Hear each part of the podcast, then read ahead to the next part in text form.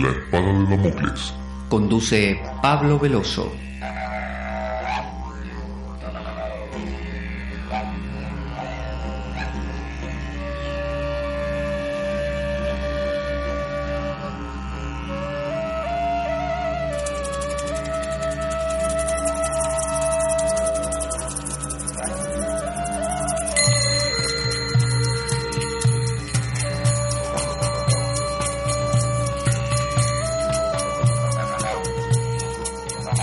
Como lo cortés no quita lo valiente, así lo hilarante no quita lo profundo.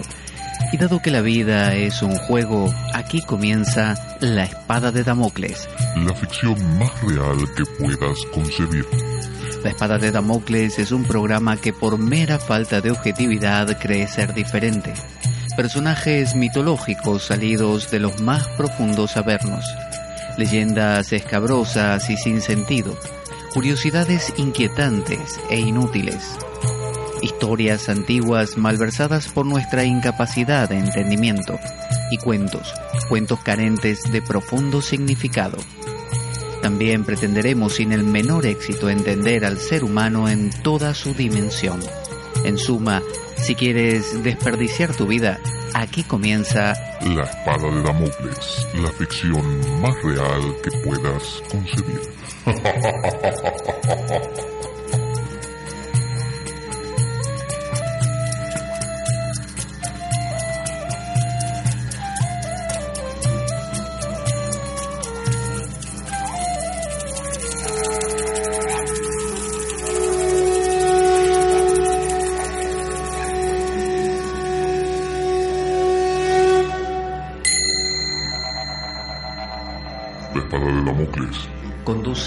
Pablo Veloso.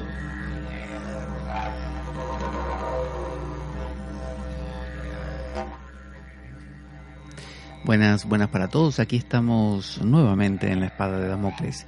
Quien les habla, Pablo Veloso. Hoy vamos a continuar con nuestro recorrido por la, por la profundidad que nos propone Platón, el platonismo ya que estamos eh, caminando junto con Rafael, ya repetimos, no el cantante eh, español, sino un Adwaitin, un no dualista italiano, eh, que bueno, que publica sus obras en italiano originalmente, pero después van siendo traducidas al español y se encuentran aquí por la editorial Biblioteca Nueva, por ejemplo, pero también las edita Ashram Vidya, que es su, su propia organización, que, que, simplemente existe para difundir sus escritos, para nada más que eso.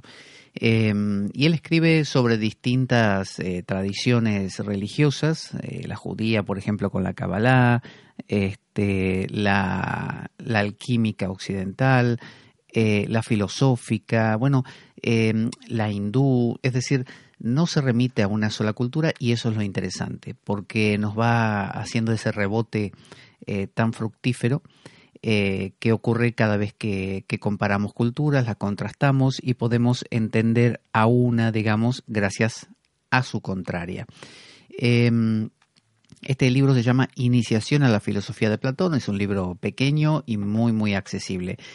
Estuvimos mirando el otro día eh, un par de capítulos que nos hablaban acerca de, de, la, de la propuesta de Platón y vimos que la propuesta era la dialéctica y que no era una propuesta intelectual, no era para andar jactándose de cuánta filosofía uno sabe, sino que era una propuesta netamente práctica. La dialéctica vimos que tenía dos movimientos, el movimiento ascendente y descendente, es decir, la dialéctica es similar o equivalente al viveka o discernimiento, eh, tal como se entiende en el Vedanta hindú, que consiste en ir como desarticulando la realidad, ¿no? Eh, casi como hace, hacía Derrida, Jacques Derrida, eh, de quien ya hablamos en un programa, que poco a poco iba desmantelando, quitando las piezas para ver hasta qué punto eran coherentes o no. Entonces, el Viveka lo que busca es discernir entre, eh, digamos, el, lo corporal, material y lo trascendente. Cuando hablamos de lo corporal o material no nos referimos solo a, lo que tocamos con los sentidos, sino que eh, para la India todo lo que puede nombrarse, que tiene nombre y forma, Namarupa, es una construcción. Y si es una construcción, no es la sustancia original. La sustancia original no, como diría Leibniz, es simple, no es construida, no es un aglomerado, un conjunto de otras cosas. Eh, entonces, el Viveka, así como la dialéctica platónica, que la vemos reflejada en sus diálogos, Platón recordemos que lo que ha legado a la, posteridad han sido diálogos, donde el protagonista era Sócrates siempre, ¿no? Y Sócrates hablaba con la gente, con, este y con aquel. Em, así que vamos ahora a mirar un capítulo que se llama El alma posee ya la verdad.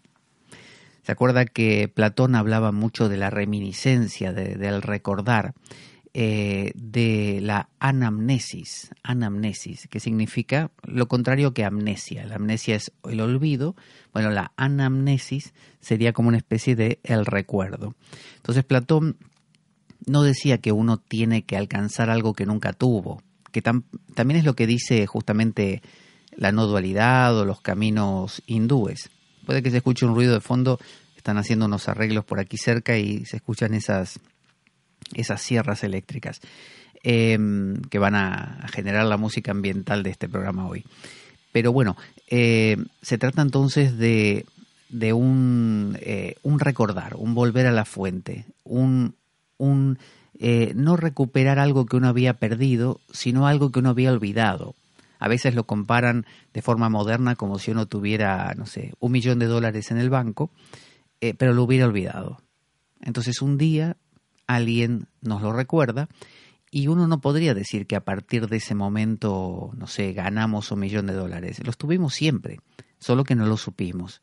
O, podríamos decir, eh, como le pasó a Jasón, el griego, que era hijo de cierto rey, pero él no lo sabía y estaba siendo criado por, por Quirón, el centauro, y un día Quirón le dice, mira Jasón, te voy a contar una cosa, eres el hijo del rey. Y a partir de ese momento, Jasón tuvo una misión y una, una conducta entonces acorde a, a su nueva condición. Nueva, pero, pero vieja también, ¿no? Porque siempre lo fue, nunca dejó de serlo. Entonces, esa es la anamnesis y de eso trata este capítulo. Dice Rafael, si tuviésemos que atenernos exclusivamente al conocimiento sensorial, al de nuestros sentidos, o conocer únicamente los objetos sensibles, nuestro conocimiento no sería ni completo ni perfecto. Por lo que tendríamos que conformarnos con la opinión, que es lo que Platón llama doxa, la doxa es simplemente eh, nuestros eh, convencionalismos, nuestras opiniones, nuestras creencias, pistis acerca de las cosas, y normalmente sobre eso funcionamos. Ahora bien, dice, nosotros tenemos la noción de idea de la justicia, de lo bello, de la realidad inmutable, tenemos la idea del círculo perfecto, de la unidad, de datos matemáticos, de cosas que no pertenecen a la dimensión de lo sensible fenoménico. Ya dijimos, por ejemplo, uno puede decir dos manzanas, dos peras, dos personas, pero si uno dice el número dos, vamos a buscarlo en la naturaleza, ¿dónde hay un dos? Y no, hay dos árboles, dos personas, dos nubes, pero no hay dos. El dos es una abstracción, es una idea, es un eidos. Eso, eh, dice eh, aquí Rafael, nos hace acordar, no, eh, no se encuentra en lo fenoménico, no lo podemos encontrar el número dos. ¿De dónde sacamos estas ideas que no vemos ni tocamos con nuestros sentidos, pero que ya encontramos dentro de nosotros mismos? O sea, es un hecho que conviven con nosotros el amor, la pureza, la belleza, y luego está la belleza de fulano o de mengana, la belleza o la pureza de este plato de comida o de esta, no sé, de esta obra artística, pero la pureza en sí forma parte de nuestra vida cotidiana, pero ¿dónde está? Platón sostiene que hubo un tiempo, entre comillas, en el que contemplábamos estas ideas y que cuando caímos en la generación las olvidamos, un poco como el, como el jardín del Edén. Adán estaba en ese plano de perfección y cae de él. Sea como fuere, ellas yacen en lo más profundo de nuestra alma, las poseemos, por tanto, en potencia. Entonces, quedémonos con eso, es un hecho que dentro nuestro eh, existen estas ideas, las hemos postulado siempre. El ser humano, eh, desde que ha empezado a, a ejercer el pensamiento, ha empezado a abstraer justamente y a crear estas ideas. En el Fedón, uno de, los, de las obras platónicas, de los diálogos, ya le digo en qué, eh, aquí lo va a poner, Fedón 74-75 em, dice. 74-75A, porque tienen estas numeraciones como si fueran la Biblia. Em, normalmente cuando uno eh, suele adquirir las obras completas de Platón suelen venir con estas numeraciones. Em, en el Fedón se plantea precisamente esta cuestión, y aquí vamos a un, fragmento largo del Fedón. Eh, ¿Y no resulta acaso, de acuerdo con todos estos ejemplos, que la reminiscencia, esta anamnesis, este recordar quiénes somos, viene de los semejantes y también de los desemejantes? Pregunta seguramente Sócrates, no, no lo pone aquí, no lo recuerdo, pero seguramente es él. Sí, resulta, dice. Pero cuando uno recuerda algo a causa de cosas que le son semejantes, ¿no es necesario que advierta si de alguna manera tal objeto tiene o no alguna carencia en su semejanza respecto a la cosa que recuerda? Es necesario, dijo, es decir, si uno quiere mm, este, acordarse de cómo fue, eh, no sé, eh, alguna carencia de su semejanza, uno recuerda, por ejemplo, no sé, unas vacaciones en, la playa y bueno, uno intenta comparar a ver si el recuerdo que uno está teniendo se parece en algo o, no a aquello que pasó. Entonces el, el, interlocutor le dice, claro, es necesario hacer esa comparación porque si no uno acaba diciendo que es el recuerdo de aquello, pero en realidad no, no tiene nada que ver, ningún punto de comparación. Considera entonces, dijo Sócrates, si la cosa es de este modo. Decimos que existe algo igual, no entiendo igual como el madero al madero, ni como la piedra a la piedra, ni nada parecido, sino un igual que subsiste más allá de todas estas cosas iguales y que es algo diferente, lo igual en sí. ¿Decimos que existe o no? Está preguntando Sócrates si existe una cosa llamada la igualdad en sí misma, no, no que tal persona sea igual a la otra o que tal experiencia igual a la otra. Ciertamente decimos que existe, por Zeus, dijo Simias, el interlocutor. ¿Y conocemos también lo que es en sí mismo? Ciertamente, dijo. ¿De dónde hemos obtenido tal conocimiento? Es decir, nosotros, para comparar dos personas y, y darnos cuenta que son iguales y decir son iguales, podríamos decir que entre mi recuerdo y lo que pasó hay igualdad. Como cuando hablábamos del número dos, hay igualdad. ¿Dónde está la igualdad? ¿De dónde hemos obtenido tal conocimiento? ¿Acaso no es verdad, dice Sócrates, que las cosas que ahora mismo mencionábamos, o sea, maderos, piedras, o en nuestro ejemplo el recuerdo de, de la playa, y otros objetos iguales, al ver que son iguales, nos han inducido a pensar en un igual que es diferente de estos?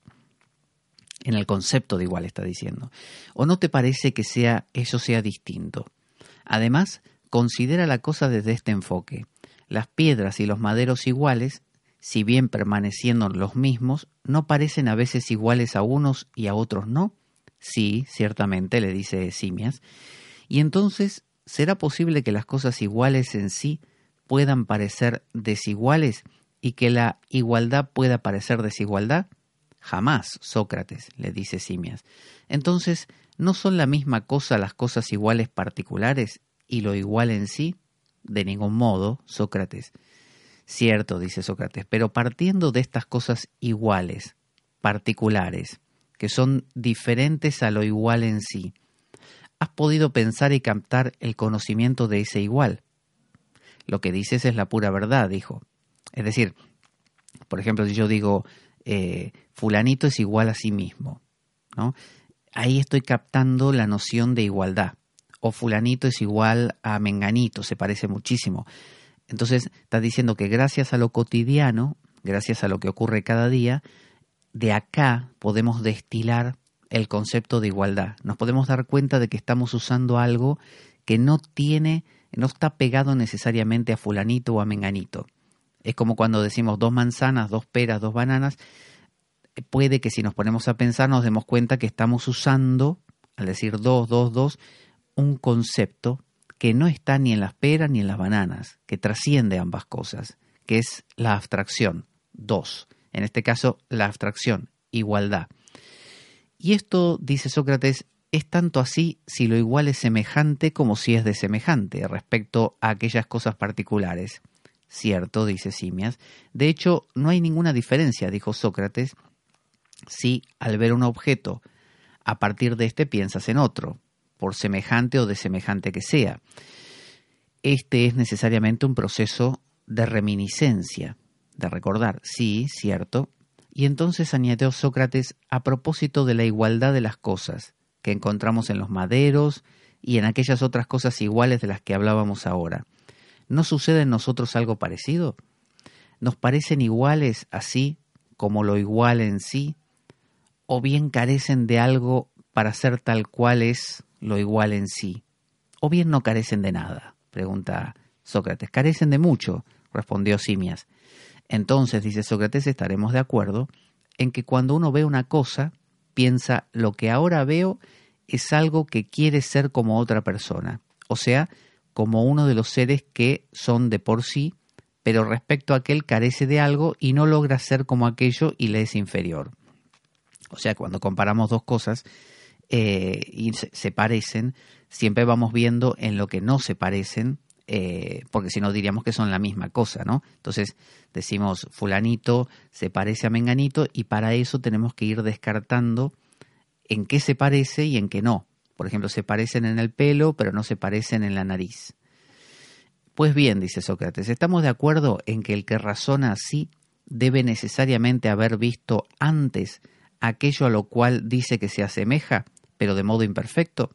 Es decir, si yo quiero comparar a decir, a ver cuán parecido es Pedro a Juan, tengo que haber visto a Juan en algún momento, porque si no, no puedo comparar. Entonces le dice Simias necesariamente. Y entonces dice Sócrates, ¿no es algo de este género lo, que nos sucede a propósito de las cosas iguales y de lo igual en sí? Completamente, le dice eh, Simias. Por tanto, es necesario que previamente hayamos visto lo igual en sí, antes de aquel momento en que al ver por primera vez dos cosas iguales pensamos que todas ellas tienden, sí, todas, a ser como lo igual en sí, pero de manera imperfecta. O sea, fíjese lo que está haciendo, es, es como una especie de, de, cirujano que está diseccionando al máximo eh, el proceso que hacemos para comprender la realidad está como desarticulando, como una epistemología, como una especie de análisis de cómo pensamos. Está diciendo que nosotros comparamos dos personas. Sí, tenemos que haber visto a Juan para saber si Pedro se parece a Juan. Pero nos estamos olvidando que lo que estamos poniendo en común entre ambos es la noción de parecido o igual. Entonces dice, si necesitas a Juan para saber si Pedro se parece a Juan, y sacar la conclusión de si son parecidos o no, también necesitas la noción de igualdad para poder definir si Juan y Pedro se parecen o no se parecen, o son iguales o no son iguales. Entonces nos está diciendo, no nos estamos dando cuenta que detrás de todo lo que decimos y hablamos cada día hay, hay nociones abstractas, hay ideas. Normalmente no lo pensamos, nosotros eh, hablamos, definimos, contrastamos, evaluamos, pero no pensamos en lo que hay, en lo que estamos usando por detrás. Y él nos quiere hacer notar eso. Así es, dice Simias. Ahora Rafael vuelve y dice, por lo tanto, si el alma posee potencialmente la verdad, es nuestro deber manifestarla. Es decir, si nosotros trabajamos con las ideas todos los días, con estos conceptos abstractos, es eh, nuestro deber, dice Rafael, manifestar esa, esa, ese nivel abstracto, esa idea. Si el alma ya posee el conocimiento, entonces nuestra tarea es procurar recordarla, ¿no? La anamnesis, que es lo que acaba de hacer Sócrates. Mediante ese proceso trató de recordar eh, ese, aspecto que siempre dejamos fuera. Y usted preguntará, ¿para qué? Ahora vamos a ver. Platón a menudo repite que ocuparse del alma significa purificar el alma. Y escribe Giovanni Reale, un escritor italiano eh, muy bueno acerca de, filosofía, que eh, esta cita proviene de su libro Historia de la Filosofía Antica, eh, Historia de la Filosofía Antigua. Esta purificación, dice Giovanni, tiene lugar cuando el alma, al trascender los sentidos, se apodera del mundo puro de lo inteligible. Se apodera, el alma es la mente, se apodera del el mundo puro de lo inteligible. ¿Cuándo? Al trascender los sentidos. No matar los sentidos, ¿eh? Trascender. Y de lo espiritual. Y se une a él, dice Giovanni, como a lo que le es congénere y con natural. Aquí, la purificación coincide con el proceso de elevación al supremo conocimiento de lo inteligible. ¿no? Eso es purificación. Es eh, captar esto que acabamos de decir que cuando hablamos de dos peras, dos manzanas, estamos hablando del dos, que cuando, del concepto de dos, que cuando hablamos de que fulano se parece a Mengano, estamos hablando del concepto de igualdad. Entonces, remitirnos a eso que está por detrás, eso es la purificación del alma, es sacarla de, de lo dado, de lo literal. Y es precisamente sobre este valor de purificación reconocido al conocimiento sobre lo que tenemos que reflexionar detenidamente para comprender la novedad del misticismo platónico, o sea, ¿qué tiene de original? Este, este misticismo, no es estática o ilógica contemplación, ¿no? No es una especie de, de quedarme en babia, de quedarme así como que me cae el hilo de baba por la comisura de la boca, porque me quedé contemplando las ideas, no sé, originales. No, dice, sino que es un catártico esfuerzo, un transformador esfuerzo de búsqueda y progresivo ascenso al conocimiento. O sea que te cambia. Y se entiende perfectamente cómo para Platón el proceso de conocimiento racional es al mismo tiempo un proceso de conversión moral.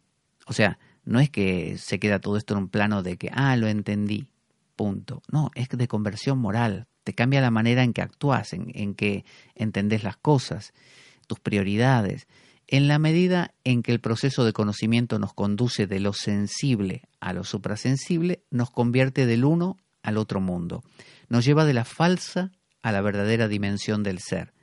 Por tanto, dice Giovanni, el alma se cura, se purifica, se convierte y se eleva mientras va conociendo, o sea, mediante el conocimiento. Y la virtud, arete, consiste en esto. Dice ahora Rafael, en el Bhagavad Gita leemos, para purificarse en este mundo no existe nada como el conocimiento. Todo el capítulo 4 del Bhagavad Gita, verso 38. Proponemos un pasaje de Fedón, eh, otra vez, eh, en el que se evidencia esta virtud, esta purificación a través del conocimiento. Nos va a dar un ejemplo. Esto está en Fedón, en el diálogo Fedón 69, eh, de la letra A a la D. Excelente, Simias. Sigue hablando con Simias, Sócrates. Cuando se trata de virtud, quizá no sea este el modo justo de hacer el cambio, que se truequen placeres por placeres, pesares por pesares, miedo por miedo, cosas mayores por cosas menores, como si fueran monedas. Quizás solo eh, sea solo una la moneda válida, contra la cual se debe cambiar todo el resto. Y es esta moneda, experiencia de una luz espiritual. O sea, le está diciendo, no estamos hablando de que cambies una idea por la otra o que ahora, no sé, te hagas cristiano, budista o musulmán. No, no, no. Es cambiar todo lo que tenés por una experiencia de una luz espiritual. O sea, por experimentar aquello. Cuando experimentas aquello, listo. Y quizá, dice Sócrates, conservando su valor como base y valiéndose de ella como medio de cambio, se pueden vender y comprar de verdad todas aquellas cosas y fortaleza y templanza y justicia en conjunto, la verdadera virtud por medio de la luz espiritual. Se añadan a ella o no placeres y temores y las demás emociones de tal género. Es decir, eh, te está diciendo que, que cuando tenés la experiencia de estas ideas, ¿no? no es algo eh, intrascendente. Una vez que lo haces, todo es comprado con esa moneda. ¿Y qué es lo que compras? Justamente fortaleza, templanza, justicia, ¿no? estas virtudes capitales. En conjunto, dice la verdadera virtud por medio de la luz espiritual. Se añadan a ella o no, es decir, también puede venir junto con esto placeres y temores y demás emociones. Es decir, no pasa nada, uno sigue siendo humano. En cambio, dice, cuando se apartan de tal luz y si se truecan por otras, en o entonces tal virtud no sea quizá más que un juego de perspectivas engañosas y verdaderamente servil, y que no tenga nada de sano ni de verdadero. Está diciendo que si no tenés esa visión realmente, eh, caes en cualquier error. Y de verdad, la templanza, la justicia y la fortaleza son una purificación. O sea, fíjese, está diciendo que el que logra esa visión de la experiencia de una luz espiritual, eh, el tener verdad, templanza, justicia y fortaleza son la evidencia. Es como, es como decir, por sus obras los conoceréis, como dicen los evangelios. Y aún, em, perdón, eh, y aún la prudencia de una luz espiritual es otra forma de purificación. Y puede ser que quienes instituyeron las iniciaciones místicas no sean individuos de ningún modo de poco mérito, sino que de verdad, desde tiempos pasados, se han expresado en forma de enigma. Han dicho que cualquiera que llegue profano al Hades, sin haber sido iniciado, yacerá en el fango y al contrario, el que llega allí purificado e iniciado habitará en la compañía de los dioses. Está diciendo, toda esta gente eh, de los misterios de Leusis, griegos, los misterios egipcios, eh, no, no eran tontos, está diciendo Sócrates, eran gente justamente que entendía muy bien todo este proceso. Por lo tanto, eh, dice, de ahí viene la coherencia de este dicho de que el que llega al Hades sin haberse purificado, sin haber hecho todo este proceso, se va a hundir. Eso se, ejemplifica muchas veces, por ejemplo, en los gnósticos, cuando se dice que si no tenés este, una visión eh, profunda, no comprendés estas cosas, no tenés alma. Y si no tenés alma, vas a reencarnar mil veces hasta que realmente comprendas y puedas salirte de las garras de los arcontes y del demiurgo. Esto en la vida cotidiana es muy simple. Eh, cualquier cosa que te toque afrontar, si no tenés esta visión profunda y te hundís en el fango, así de simple. Este, una y otra vez y otra vez y otra vez, ¿hasta cuándo? Hasta que comprendas. Entonces no hace falta creer en una vida post-mortem, aquí mismo. Y finaliza diciendo Sócrates, porque como dicen los iniciados, muchos son los portadores del tirso, pero pocos los vacantes. Es decir, esto es como el dicho evangélico, muchos son este, los los llamados, pero poco los elegidos. Eh, y estos son, en mi opinión, los que precisamente han en realidad demostrado amor a la sabiduría. En suma, son los filósofos. O sea, verdaderamente los que se comprometen son los filósofos. Fíjese cómo constantemente está demitificando esta idea del filósofo como, como un señor que acude a dar clases o que tiene un título colgado en la pared.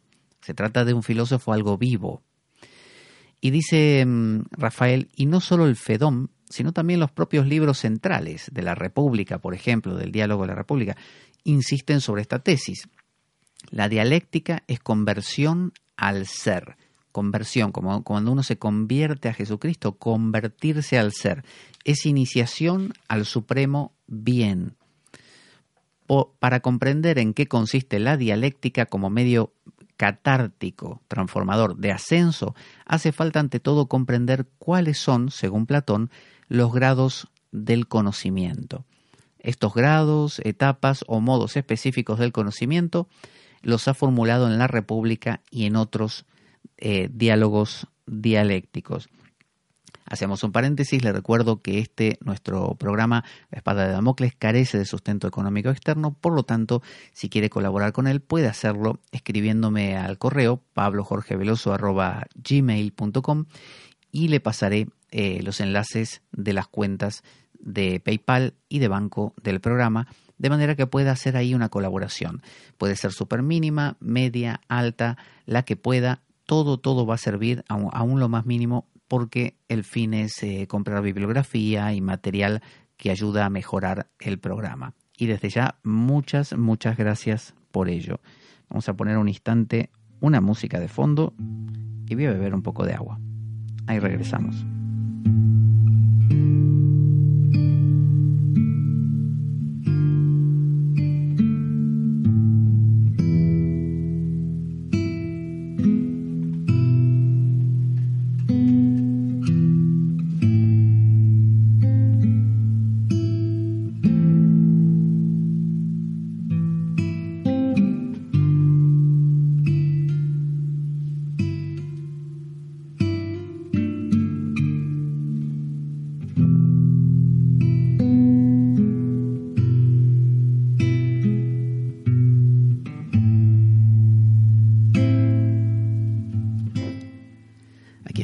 De regreso.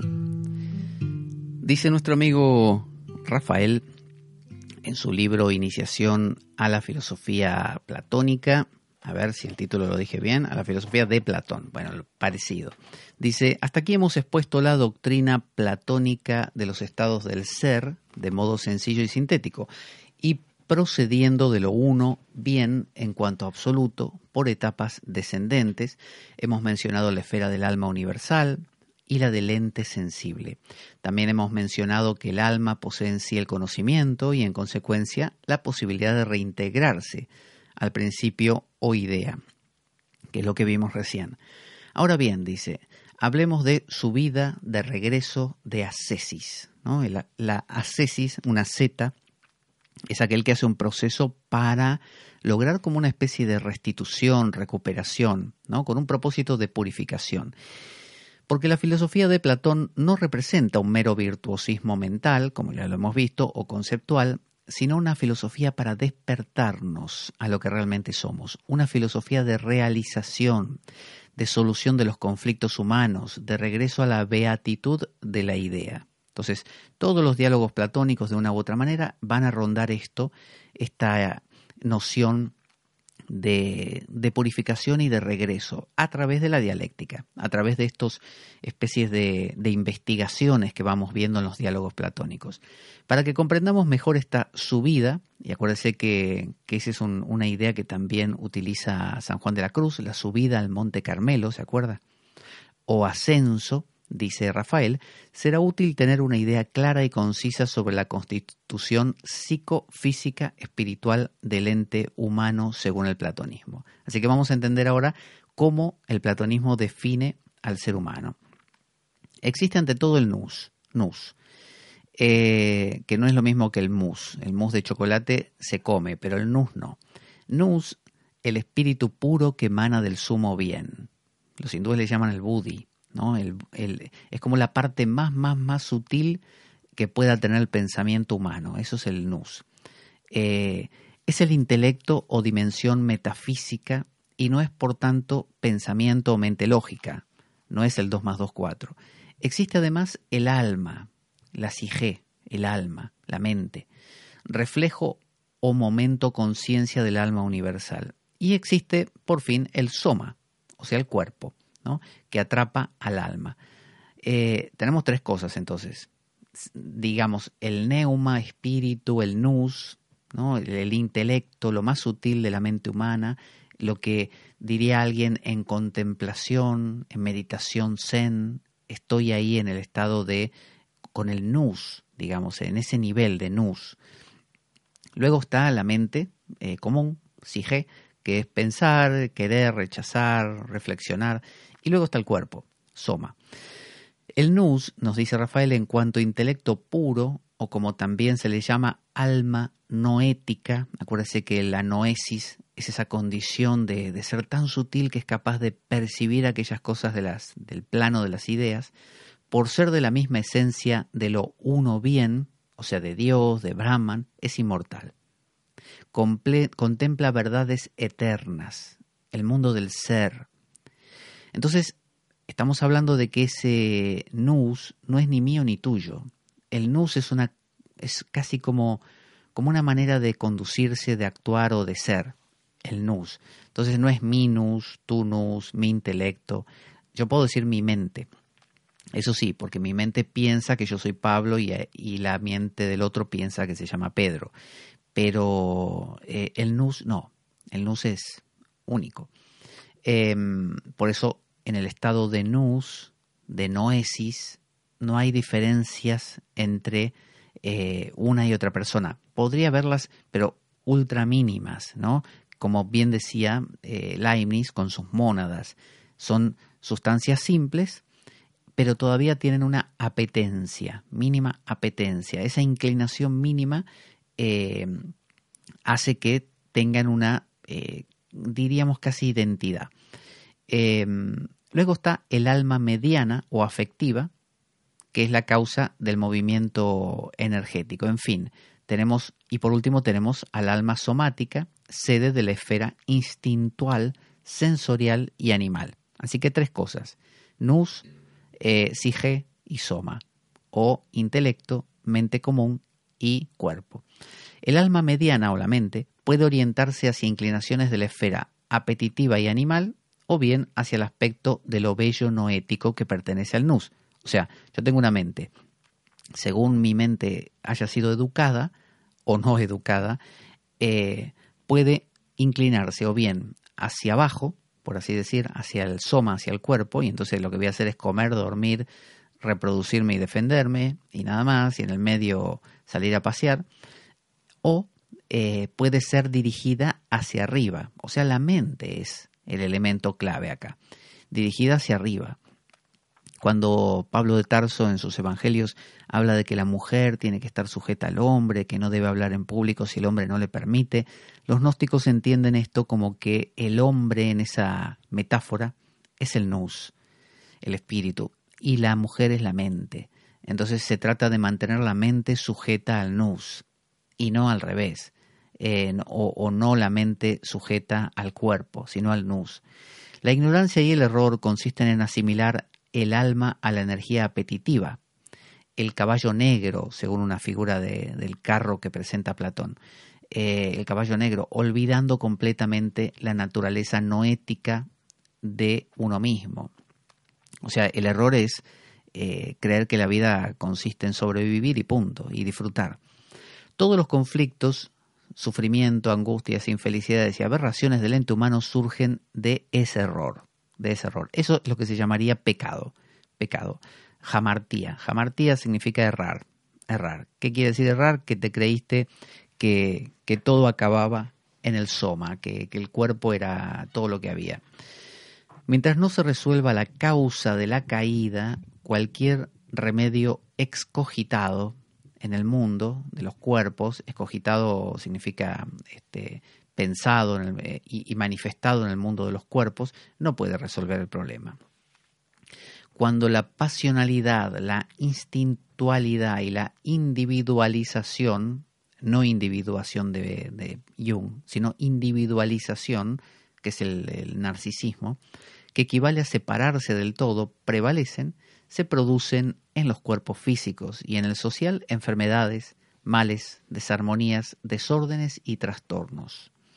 Conviene precisar que estas tres almas no son distintas y contrapuestas. O sea, fíjese, vuelve a, la idea que, con la que comenzamos. No estamos hablando de que hay que matar al cuerpo eh, o a la mente o, o eliminarlos o no. Los tres, dice, son elementos, partes, aspectos de una única realidad. Podremos también decir que representan la parte meramente intelectiva, psicológica y somática del ente. El ente somos nosotros, intelectiva, el intelecto, es, eso sería el nus, psicológica, la sige, y eh, corporal, somática, el soma. El alma usa la autodeterminación para contradecir su propia naturaleza, perdiendo así de vista su origen no ético. O sea, está diciendo que el, que el alma, la mente, tiene una cierta mm, libre albedrío, voluntad, autodeterminación y lo que hace es eh, contradecir al espíritu, no escucharlo. Simplemente como el Pepe Grillo ese que, que nos habla al oído, no lo escuchamos y nos vamos al circo como hacía Pinocho. El hecho de estacionarse y asimilarse a cosas relativas, caducas y terrenales es causa de desconcierto y olvido de lo divino. Em, el mal es el efecto de la ignorancia, es el aspecto negativo de la vida, mientras que el positivo se consume en la aspiración a la unidad, armonía existencial, al nus y finalmente al supremo bien. Cuando los gnósticos hablan de que el mal proviene del demiurgo, de Yaldabaoth, ¿no? el demiurgo, bueno, ese Yaldabaoth eh, fundamenta su, su, maldad en tal caso eh, en creerse único, en creerse todopoderoso, en creer que no hay nadie por sobre él, que él es el mejor, que, que él es el, el, Dios supremo. Ese es el error. Eh, el mal es efecto de un extremado alejamiento de lo inteligible. Cuando nos hundimos en el abismo de la materialidad corporal, el mal triunfa. Eso sería el mal. Em, alienación significa, como también lo llama Jung, Jung llama alienarse justamente a eso, alejarse de la esencia de la propia naturaleza. El hombre, según Platón, es un alienado y sigue en pos de la armonía y de la concordancia en el mundo de la dualidad de lo sensible, ¿no? Eh, la caverna. Dice, perdón, y, y si siguen en pos de la armonía y de la concordancia en el mundo de la dualidad de lo sensible, caverna, permanecerá en este estado. O sea que si uno insiste en quedarse en esta ilusión, ahí va, ahí va a seguir.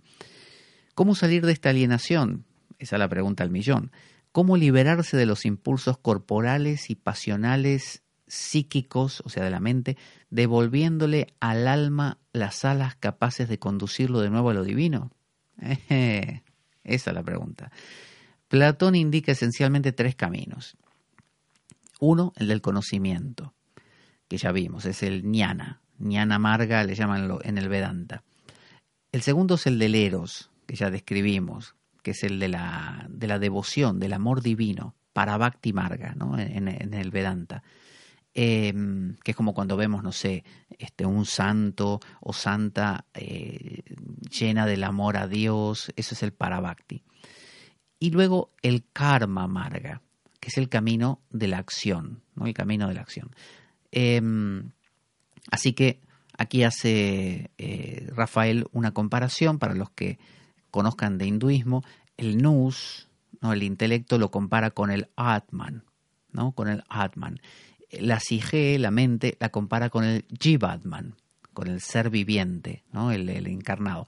Y el Soma, el cuerpo, lo compara con el Stula Sharira, ¿no? de, las, de los cinco Shariras, de las cinco coberturas, em, de las tres coberturas, perdón, porque tenemos el eh, Karana, Sukshuma y Stula. Son tres Shariras, tres cuerpos. Bueno, Soma es el, más bajo. Em, Atman, dice, es un rayo de Brahman, del uno bien. Jivatman es un rayo de Atman y Stula Sharira a su vez es un reflejo de Jivatman. Eh, no nos vamos a enredar en eso para no complicar, pero dice finalmente tengamos presente además que para Platón, como para Shankara, este pensador hindú, el cuerpo es un mero instrumento, vehículo del alma. ¿no? Esto lo encontramos en el diálogo Alcibiades el mayor de Platón. Y vamos a ir ahora a la cesis platónica. Vamos a ir a ver el, realmente el proceso, el proceso, ¿no? Vamos a ver el conocimiento catártico, conocimiento que te transforma. Platón considera el conocimiento correlacionado con el ser porque no se puede tener cognición de lo que no es. Esto ya lo, planteaba Parménides, ¿no? Eh, lo que es, el, dicho básico de Parménides es lo que es es y lo que no es no es. muy simple, ¿no? Eh, muy radical a la vez. El verdadero conocimiento es conocimiento de la realidad, y el conocimiento supremo coincide con el bien absoluto. Pero entre el conocer puro y la mera ignorancia hay una zona intermedia, que sin ser el ser, con mayúscula, tampoco es absoluto no ser, sino algo que puede participar del uno y del otro.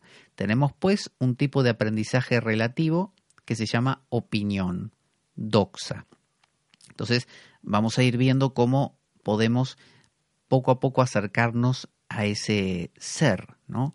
Al, bien uno, como lo llama, o uno bien, como lo llama Platón, a Brahman. Y dice que hay un conocimiento intermedio eh, llamado doxa, que es la opinión, Yo opino esto, yo estudié lo otro, esta es la conclusión. Ese conocimiento, dice, está en medio. No es ni, ni el ser, porque por ejemplo yo puedo hablar, sí, porque Brahman es uno sin segundo, y, y como dice el Viveka Chodamani o el Aparok dice que este, Atman es diferente de Brahman en esto y en aquello. Y sí, estoy hablando de esos temas, estoy hablando de todo aquello, pero todavía sigo no, no siendo alguien que experimenta, sino alguien que se lo aprendió. Entonces, está diciendo, cuando haces eso, es mucho mejor que que no pienses nada. O sea, si, si te la pasas, no sé, eh, viendo partido de fútbol y, eh, yendo al bar, eh, es peor eso que, aunque sea sentarte a discutir acerca de los diálogos platónicos o, de, o del contenido de la Biblia, por ejemplo. Pero no es lo mismo hablar de los contenidos de la Biblia que realmente ver a Dios. Entonces, vamos a, ver este diálogo platónico que pertenece a la República, es el capítulo 5. Dice, pero dinos, el que conoce, ¿conoce algo o no conoce nada?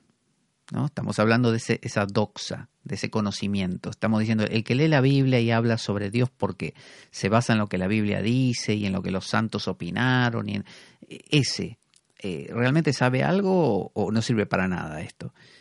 Responderé, dijo, que con certeza conoce algo. ¿Algo que es o algo que no es? Le preguntan. Supongo que Sócrates es el que está respondiendo acá.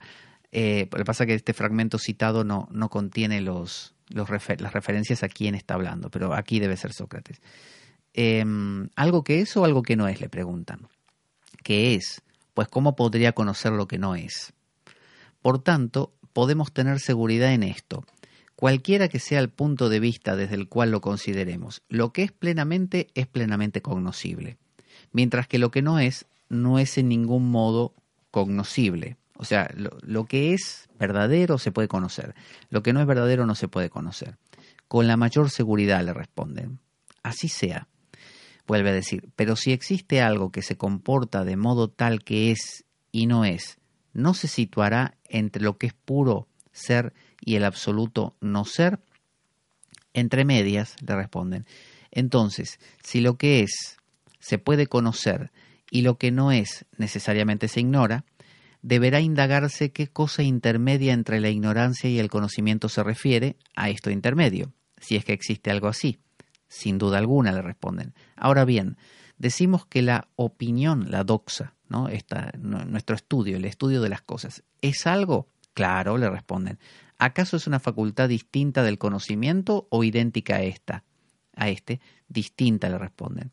Así pues, la opinión tiene por objeto una cosa, el conocimiento otra, cada uno con el poder que le es propio.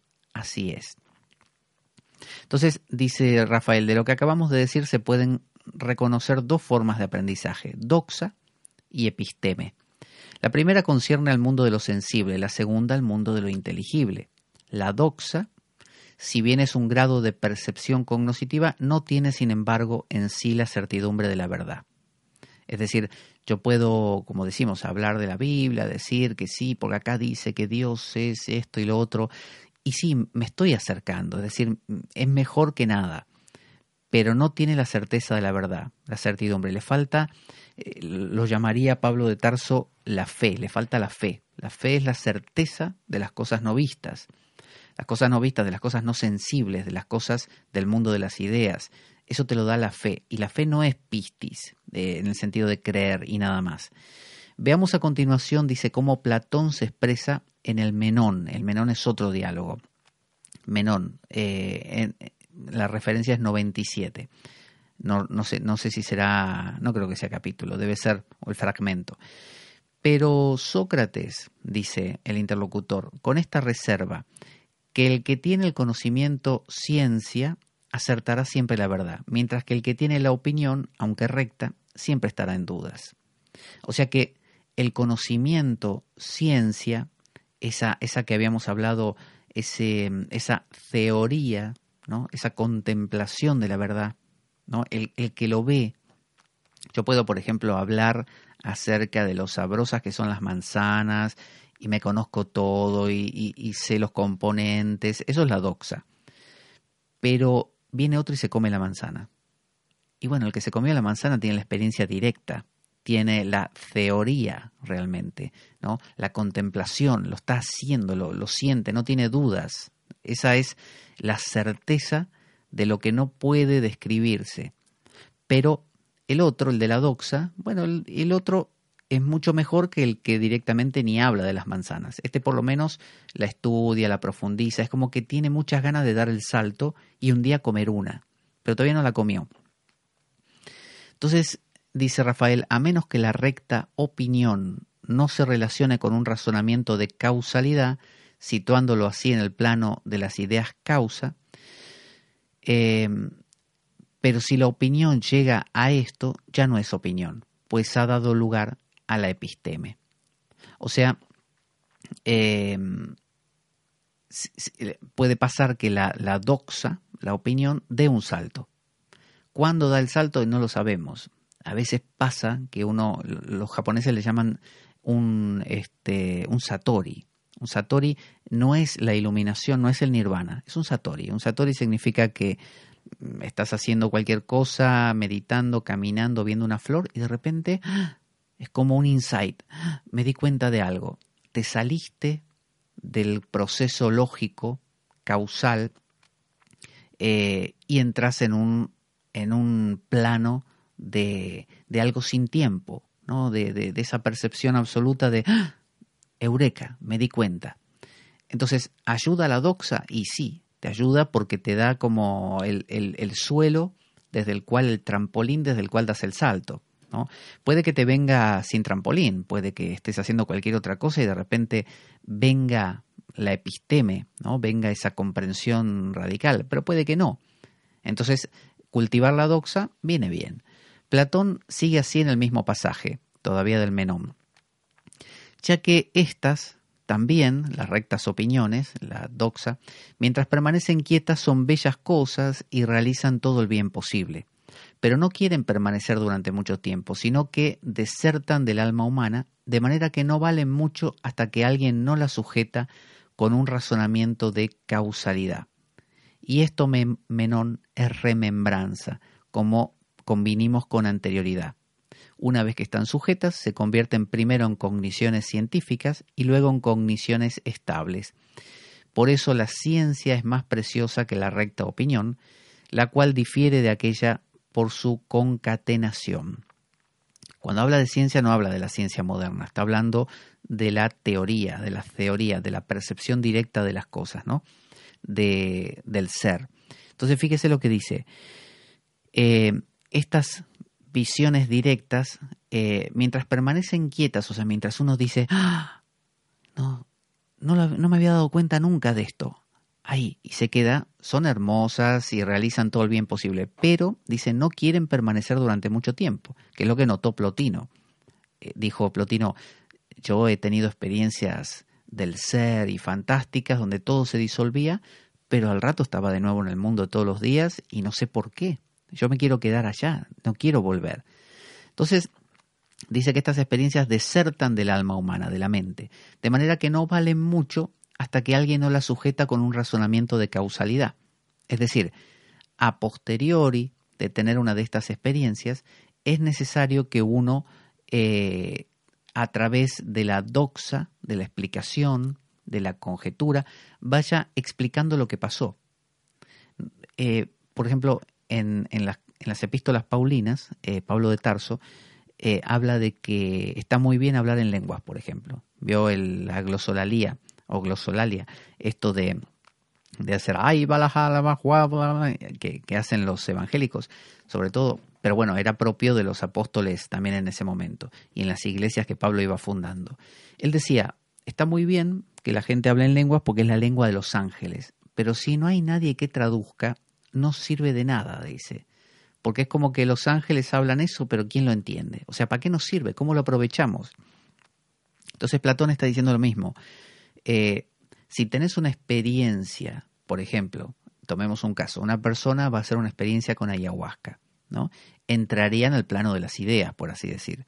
Pero resulta que no tiene una doxa de base. que le permita, una vez salido de la experiencia, traducir eso para poder aprovecharlo en la vida cotidiana. No entiende ni jota de lo que le pasó. No, no conoce eh, ni el concepto de nus, de, de de soma, nada. Es una persona que simplemente trabaja, come, duerme, se va a divertir cuando puede y esa es su vida, ¿no? Y se le ocurrió hacer lo de la ayahuasca.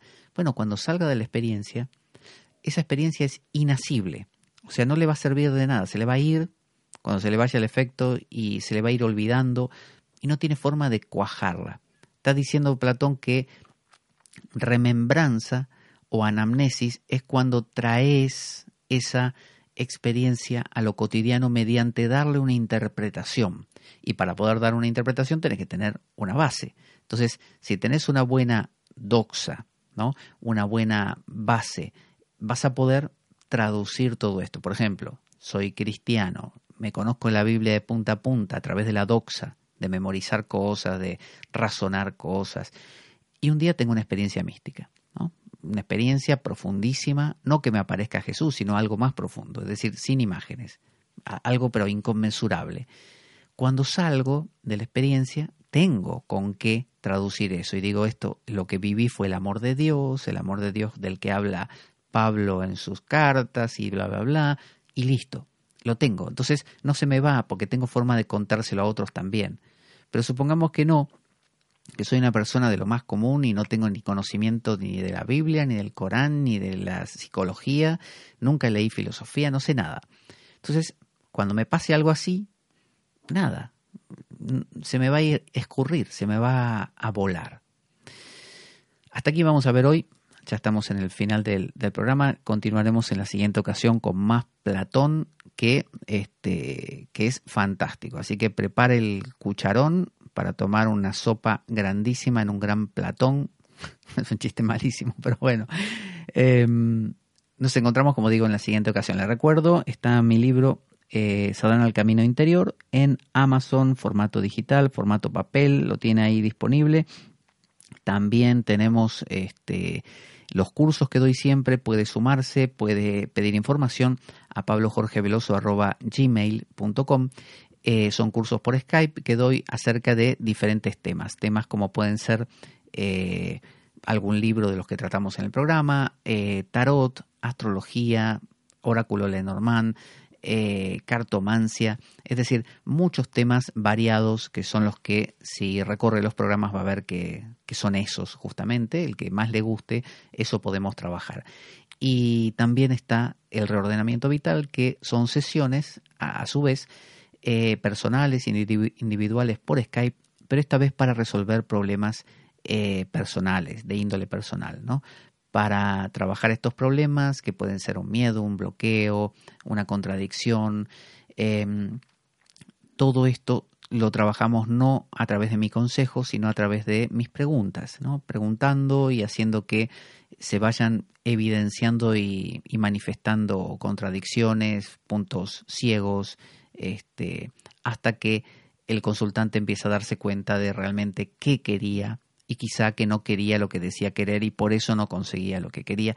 Ese tipo de cosas las vamos eh, viendo eh, en, en, este proceso de reordenamiento vital. Así que vamos a nuestra cortina de despedida. Ahí va. Vamos a ponerla. Ahí. A ver si entró. No quiere. Ahí. Ahora sí. Esto es la espada de Damocles. Yo soy Pablo Veloso. Buena vida para todos. Buena semana y... Avanti Damocleanos.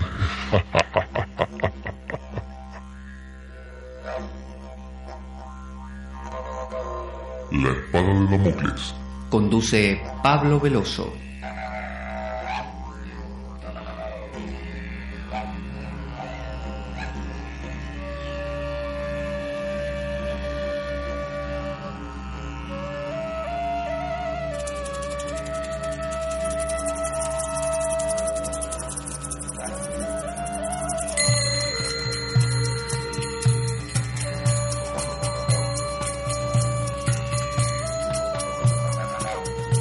olvidado que la vida es un macabro juego concebido por una mente perversa. Únete a nosotros en nuestro próximo programa, cuando escuches las siguientes palabras. La espada de Damocles, la ficción más real que puedas concebir. Buena vida para todos, buena semana y... Avanti Damoclianos.